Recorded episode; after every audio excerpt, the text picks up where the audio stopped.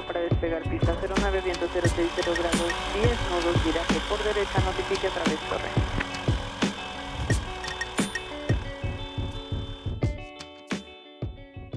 Hola y bienvenidos a un nuevo episodio del Latin Pilot Podcast, el lugar donde hablamos y aprendemos del maravilloso mundo de la aviación. Y como cada otra semana, hablamos de, vamos a hablar de un tema muy interesante, puros temas interesantes. Y vamos a tomar una serie que, que dejamos hace tiempo, en la que hablábamos de algunos aviones en específico y mm, muy interesantes algunos aviones, pueden checar ahí si no los han escuchado, si son los acaban de escuchar recientemente. Ahí pueden checar toda nuestra lista de episodios y pues, hay varios episodios en los que hablamos de aviones muy interesantes a lo largo de la historia que han ayudado a ya sea a algunos países a ganar algunas guerras o creo que de comerciales no, hemos hablado. Todavía no. pero puros militares. Y pues para no cambiarle, este, también vamos a hablar de un avión militar, el famoso Spitfire. Y como siempre vamos a dar la bienvenida a la tripulación de Latin Pilot. Lalo, Nico, ¿cómo se encuentran en esta bella tarde? Hola Jaime, todo bien, gracias aquí. Ya listos para hablar de este formidable avión, ¿no? Que una de las cosas que más me gustan de este avión es el sonido de su motor. Suena espectacular. Es muy, es muy bonito ese sonido y que lo podemos escuchar en una película, ¿no? Exactamente, en varias. Pero una que fue reciente de, de, uno de mis directores favoritos, de Christopher Nolan. Sí, esta. Ay, se me fue el nombre. Dunkirk. Esa mera, sí. ¿Y tú, Nico, cómo te encuentras? Muy bien, Jaime. Bastante bien. Aquí con, con el ruido de fondo o canción de fondo, no sé si lo logren escuchar, pero el pianista está a todo lo que da. Está bien, está bien. es, parte, del podcast, ¿no? La, la regla dramatismo a lo que comentas y a lo que nos dices. no, muy bien, Jaime, gracias. ¿Tú qué tal? Bueno, yo también muy bien, un poco cansado, pero vamos. bueno, pues empezamos con este episodio. Y pues para empezar, ¿cuál era la misión de este avión, no? ¿Para qué se creó? Y pues, es interesante que este avión, pues muchos lo vieron, por ejemplo, hablamos de Dunkirk, pues eso fue en la Segunda Guerra Mundial. Pero este avión pues empezó antes de la Segunda Guerra Mundial, ¿no? Alrededor de 1930, 31. Y pues, su misión era, era de rango corto, era ataques cortos y tener alto rendimiento, ¿no? Para interceptar eh, aeronaves enemigas. Entonces esto es algo crucial que vamos a ver después en algunas de las características del avión porque van a ver que pues, el rango sí es demasiado corto. ¿no? y, es interesante que menciones que fue justo, bueno, mucho antes de la guerra, del inicio de la Segunda Guerra Mundial, por ahí de 1930. y, y, leí la historia del desarrollo, es el, diseñador envió un primer diseño sin, eh, sin canopy, o sea, cabina abierta y a fuerzas tenía que volar 400 kilómetros por hora el avión. Entonces, pues, obviamente lo rechazaron. Su segundo diseño, pues ya le puso cubierta y ahora también le agregó este un sistema para respirar. Pero lo rechazaron. Y, y también en la de tela. Entonces como que eh, nació de, una, de un concepto muy, muy rudimentario a, a lo que se convirtió. Creo que no hemos dicho el qué avión es, ¿verdad? Pero bueno, voy a esperar a que tú lo digas. Sí, ya, lo mencionamos. ya lo mencionamos. El Supermarine Spitfire. Que fue de esta compañía que dice Supermarine. Que está basada en Southampton. En el Reino Unido. Y pues también lo que fue interesante es que como mencionamos ya fue desde antes de la guerra y fue el único avión que se siguió construyendo todo el tiempo a lo largo de la guerra. Sí, sí, desde que empezó hasta que terminó. Que eso demuestra pues, la gran capacidad que tenía este avión y pues, lo, mucho que utilidad que le dieron, ¿no? uno usted sabe cuántos más o menos se llegaron a construir estos aviones?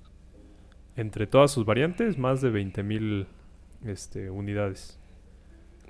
20.350. Ah, mira, ahí está el, ya vi que anda con el Google abierto. O estas dos sí. Yo, Nosotros yo, sí estudiamos de memoria. yo también, pero pues al momento también estoy checando más información de lo que salga. Muy bien, muy bien. Dudas, todo eso, ¿no? Hombre, sí, es, pa- es para dar los datos precisos. Eso es todo. Que no le digan que no le cuente. Exacto. Sí. Y pues esto, como ya vimos, es de... Me parece que el primer vuelo, o sea, el concepto empezó en el 30, pero ya un, un Spitfire ya fue como en el 36 el primer vuelo. ¿no? Y pues, toda su vida de servicio estuvo, acabó como alrededor de los años 50, ¿no? Entonces, en ese tiempo, pues alrededor de más de 20.000 unidades, bastantes, ¿no? De las cuales ahora hay alguna aeronavegable. Yo diría que varias, ¿no? Sí. Todavía hay Ujú.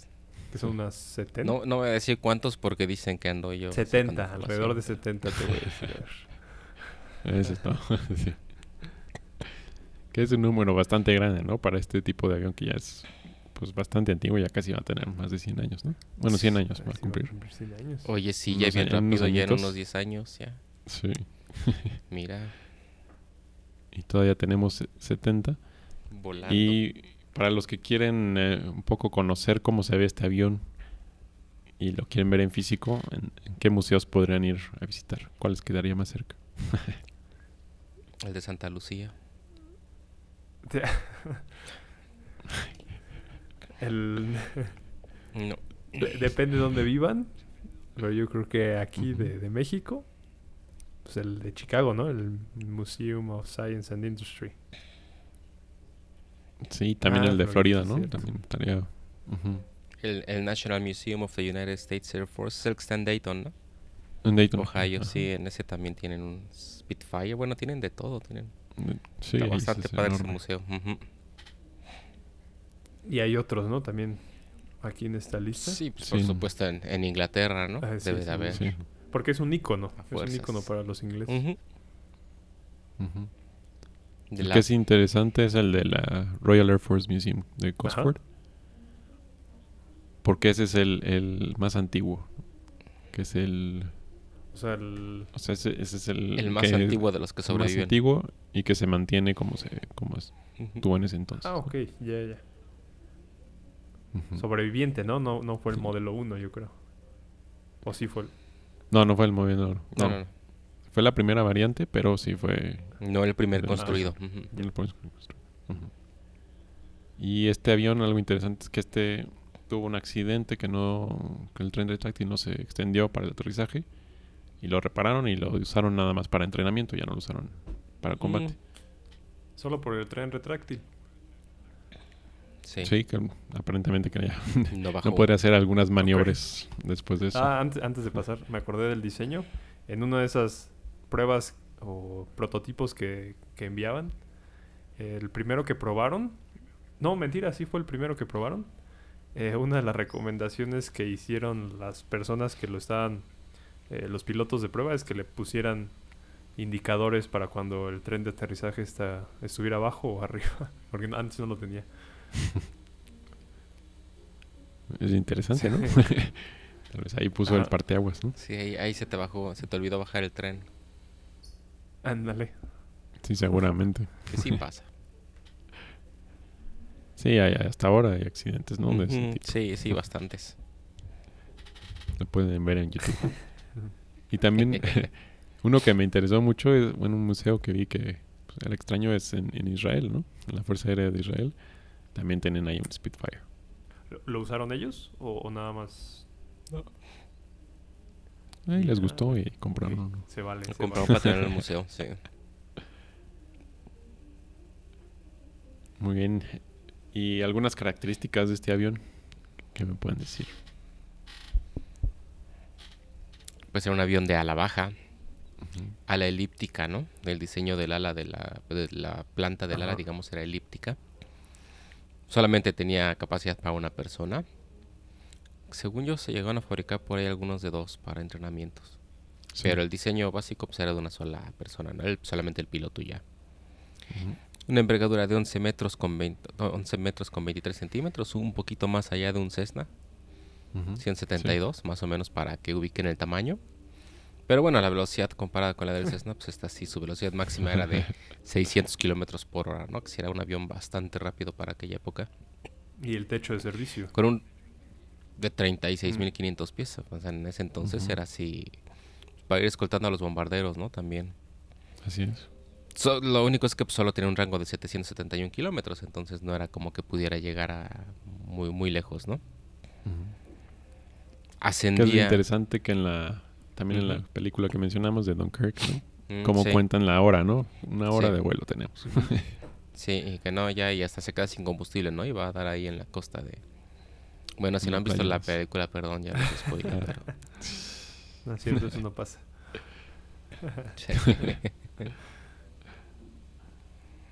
Ah, y, y- la fabricación también era impresionante. Eh, era de los primeros que usaban eh, aluminio, eh, aleaciones Sí. de aluminio para hacerlo muy ligero. Eh, y Y resistente. creo que la fabricación del ala elíptica no era nada sencillo de hacer. Mm, Sí, fue uno pues uno de las cosas que tuvieron que trabajar para poder hacer este diseño y que el ingeniero en jefe pues sí tenía muy bien pensado que quería este diseño para hacerlo más, más eficiente el avión, ¿no? Sabemos que eh, lo quería hacer lo más delgado posible el ala para poder reducir así el, el, la- el drag para del que viene relacionado con el airfoil y también el drag que viene relacionado con el levantamiento es, es el menor cuando tienes un ala elíptica, ¿no? Ok. Así la distribución del levantamiento es la más óptima para poder este, reducir ese tipo de drag y por eso llego a, ten- a alcanzar esas velocidades no tan altas.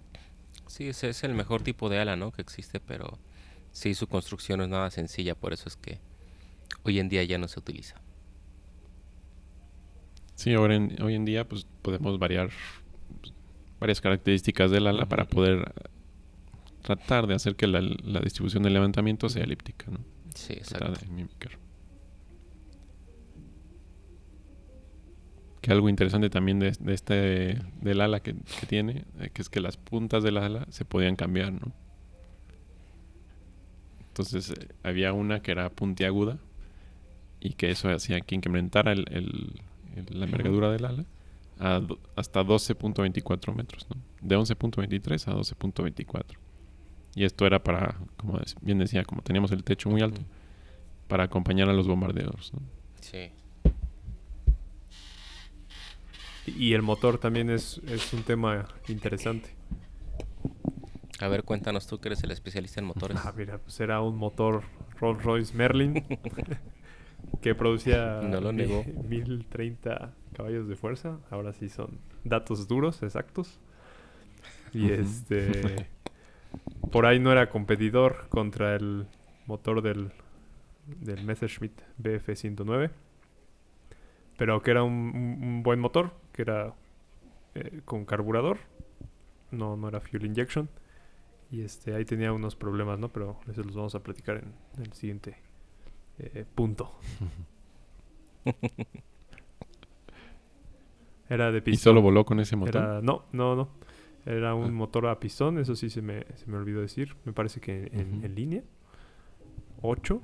Ocho o no más, más pistones. Ahorita Lalo ahí que nos saque el dato. Sí. Lalo está en YouTube, en Google, perdón. Y este. Ahorita les digo, con calma, con calma. Y el otro motor que, que ya lo usaron B12. en el 43 fue el Griffon, igual de Rolls Royce, que producía más del doble de, de caballos de fuerzas. Eh, obviamente esto le dio ma- mayores capacidades al avión, velocidad, este, eh, no sé si, si rango también, pero mejoró sustancialmente eh, al avión.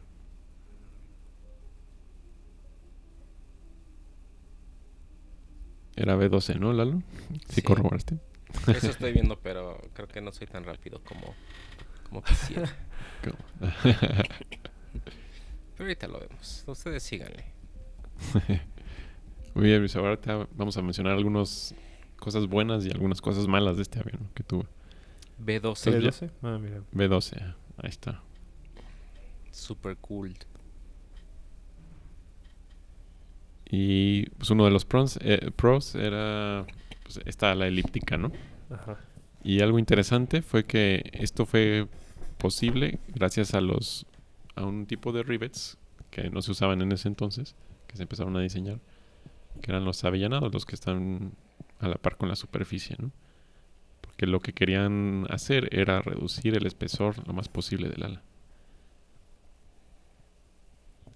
Y también eso, el, lo que les ayudó también mucho el, ala semielíptica es que en la parte de la raíz les daba suficiente espacio para poder guardar también el tren de aterrizaje. También algo nuevo, no sé si parece entonces, pero se introdujo el, en este avión el washout, que se llama en inglés, que es que el, el ángulo de ataque del, del ala va cambiando. Si empieza en la raíz, es mayor, y en la punta del ala es menor. Y esto se hace para que cuando si se empieza a entrar en pérdida, entonces la raíz del avión empieza a caer en pérdida antes y todavía tienes maniobrable los alerones, ¿no? Todavía puedes dar vuelta. Pero lo que pasaba es que cuando empezaba a entrar en pérdida en la raíz, empezaba a vibrar el avión y esto le daba tiempo al, al piloto para poder corregir Era como su alarma. en desplome. Sí. Es como si estuviera tantito Literalmente. torcida eh, punta con respecto a, a donde inicia el ala. O sea, sí, en, Ándale, en español es el torcimiento aerodinámico, ¿no? Mira. ándale. Ajá, Si mal no recuerdo. así es. Y no lo saqué de Google.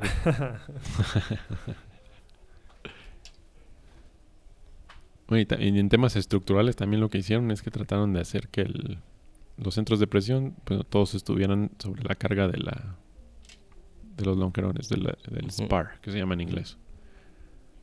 Y que también fue un, un- algo interesante que empezaron a hacer, porque eran tubos que se iban metiendo en- entre los otros tubos, ¿no? Para poderla hacer más Ajá. delgada en la punta. Sí, estuvo interesante eso. Y ahora los contras, ¿no? Y ahora Ajá. los contras, a ver, Ahora sí te voy a decir el, el ¿cuál quieres del, mencionar?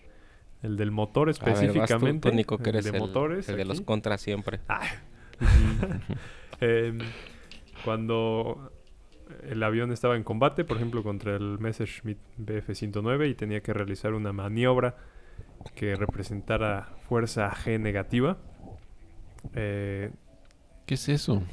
cuando, cuando, por ejemplo, estás en picada, sientes que te vuelves más ligero por, por el simple hecho de que estás en picada, ¿no? O sea, no sé cómo... Cuando sienten las maripositas, ¿no? Cuando te despegas del asiento, Ajá. que sientes que flotas. Como en las montañas rusas que a veces algunas Exacto. suben rápido y luego bajan y uy, flotas y luego... y te despegas del asiento. Así mero. Sí. Sí, o sea, la fuerza de gravedad en negativo, ¿no? En vez de que, de que aumente, se reduce. Y ahí el problema es que el carburador en esas maniobras eh, se atascaba de, de combustible por, por, por la misma fuerza G que ya no podía, o, sea, o ya no permitía que, que saliera lo suficiente o, o le entraba demasiado, entonces se ahogaban los motores y, y con el riesgo alto de que se, se llegaran a apagar. En cambio, el BF-109 tenía fuel injection, que era, eh, pues era, no sé si controlado, no, no era electrónico, pero sí era eh, con una bomba ya directamente, em, pues con presión directamente a, a la cámara de combustión. Ya no, no dependías de la gravedad para que el combustible fuera directamente a, a, a- a donde lo querías tener, ¿no? A la cámara de combustión.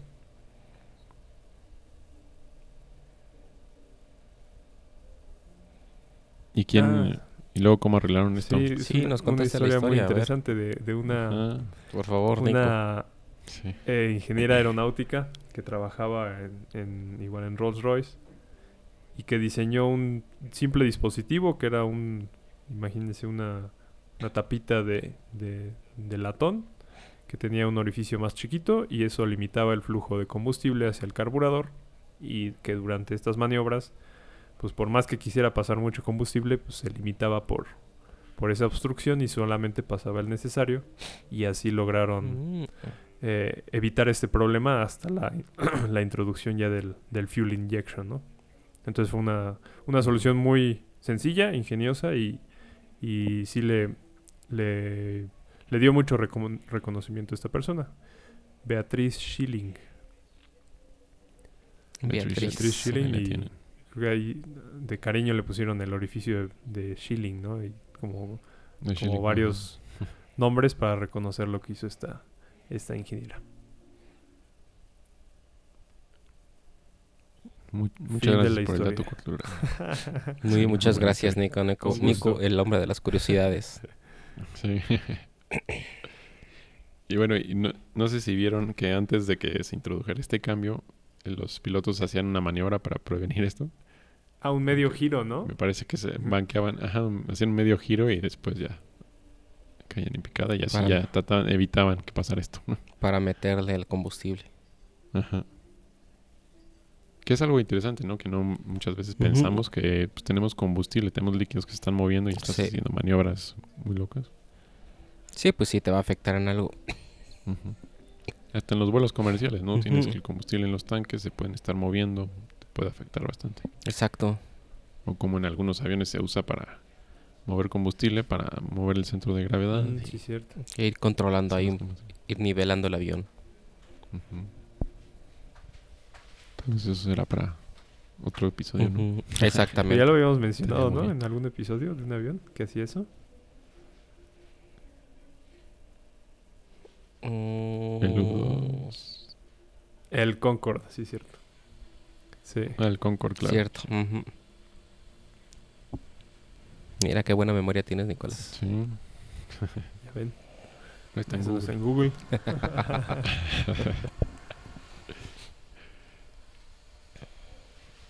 Bueno, pues como ya también hablamos, otra cosa que tenía mala era la construcción de la elíptica, ¿no? Al principio fue algo demandante, algo muy complicado de hacer, pero que ya llegaron a, a ser maestros en hacer este tipo de alas para el año 1939. Y pues ya hasta que se terminó de, hacer- construir este avión. Era difícil, ¿no? Tal vez no era una... Bueno, sí, sí, una, un punto negativo. La dificultad, sí.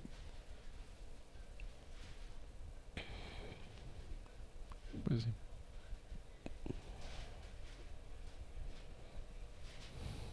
Y luego, ¿alguna otra cosa que, que quieran mencionar de este magnífico avión? Que de hecho, fíjate que ahorita que estaba yo poniéndole en Google para que me critiquen lo de Spitfire, por todos lados me aparecen grabaciones del sonido del Spitfire. Sí, tal vez. Sí, no creo que me digan nada. Ponemos el sonido en el episodio. Sí, no, se- el sonido no. Si pones ya una canción así como luego, ahí sí te la van a quitar, pero no, igual y podemos cambiar el sonido del Cessna por uno del Spitfire, ¿no? Del Spitfire. Más potente. Sí. Y también en la, en la película de Don Ah, sí, sí, sí, Exactamente. sí, que también uno de los personajes que está en un barco reconoce el, el- el avión por el sonido ¿no? de los motores. Exacto. Se la recomiendo. Muy buena. no tiene nada más que agregar. Es uno de los aviones que te dicen de la Segunda Guerra Mundial y luego luego ubicas, ¿no? Creo que sí es muy característico y, y importante para toda la historia de Inglaterra, sobre todo, en- durante la guerra. Sí. Ese y el Mustang, el ¿no? Mustang, sí. Sí, el Mustang también es bastante conocido. Con esto concluimos el, el episodio de esta semana. No olviden compartirlo en las redes sociales. Ya saben que pues, estamos en Facebook, Instagram. Lalo el joven está en TikTok. Aquí tenemos eh, también en YouTube, nos pueden ver. Y ya saben que nos pueden contactar a tra- a través de nuestras redes sociales o en nuestro correo. Contacto arroba latinpilot.com. Y como se despide ustedes la tripulación de Latin Pilot. Lalo, Nico, el pianista. el pianista también. Este. Hasta la próxima. Nos vemos. vemos.